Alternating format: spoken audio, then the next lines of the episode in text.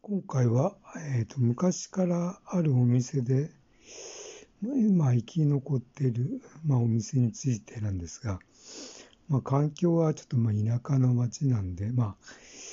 えーとまあ、都会とはちょっと事情が違うと思うんですが、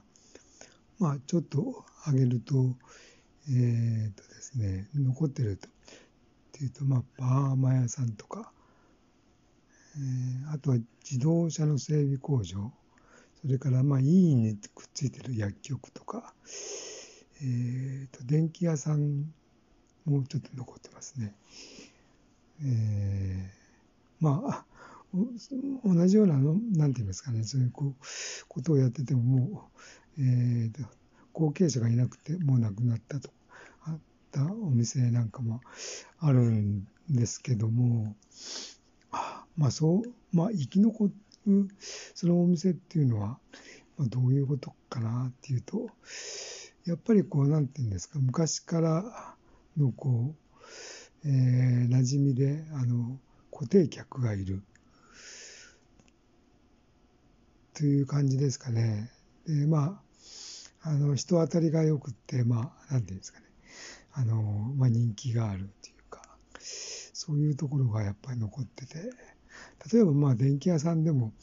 何て言うんですかちょっとしたまあとも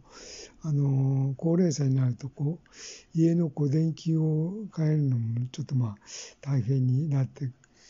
くるようなところになんか、えー、行って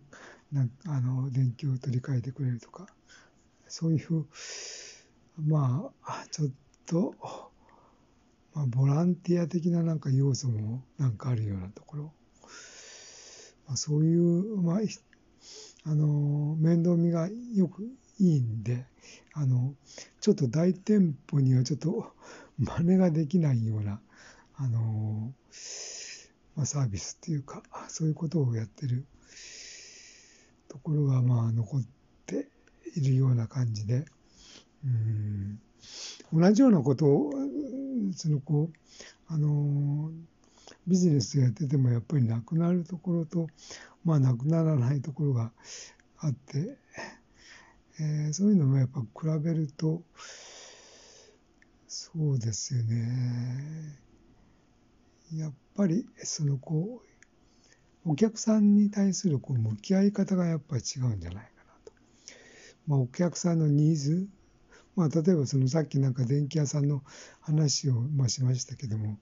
まあ、電気屋さんの困りごとにやっぱり答えてくれる